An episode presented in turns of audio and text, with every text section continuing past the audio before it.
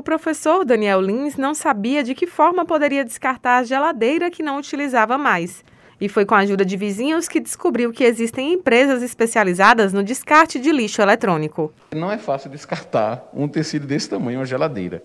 E depois tem um outro problema. Depois do descarte, o que, é que vai acontecer? Porque simplesmente você abandonar e jogar não era a solução que a gente estava pensando. Então, uma vizinha indicou no nosso grupo a Recicle. Eu liguei e prontamente eles me disseram que eles não só coletavam, mas que também o material era utilizado é, creio que vão fazer uma reciclagem do material e que o recurso desse material era, era indicado para uma instituição que eu poderia estar ajudando.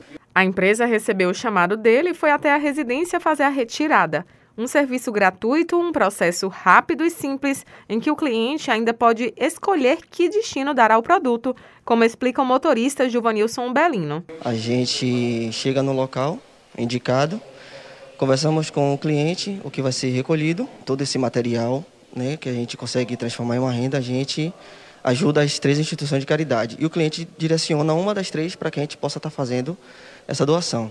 Quando o material chega à empresa, ele passa por alguns critérios.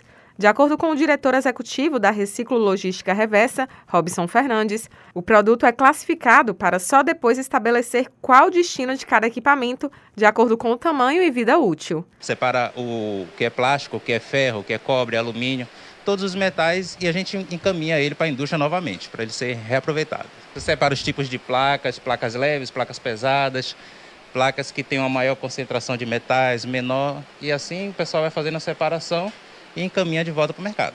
O Brasil é o quinto maior gerador de resíduo eletrônico do mundo e também é o que menos recicla. Apenas 3% do lixo eletrônico é reciclado no país. Mas o problema não é só no Brasil. Em todo o mundo, o lixo eletrônico tem se tornado um problema ambiental e de saúde quando não é descartado de forma correta, como ressalta a ambientalista Laís Lage.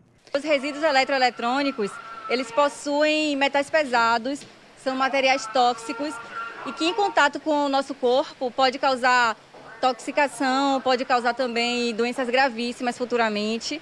E para o meio ambiente, esse material pode ser absorvido pelo solo, pela água, causar poluição e até a gente mesmo se atingindo diretamente, né, pelos peixes, pelos, pelos frutos do mar também que as pessoas consomem. Quem tiver interesse no serviço de descarte de lixo eletrônico, tanto para empresas quanto para pessoas físicas, é só entrar em contato pelo telefone do Disque Coleta 3358 8778.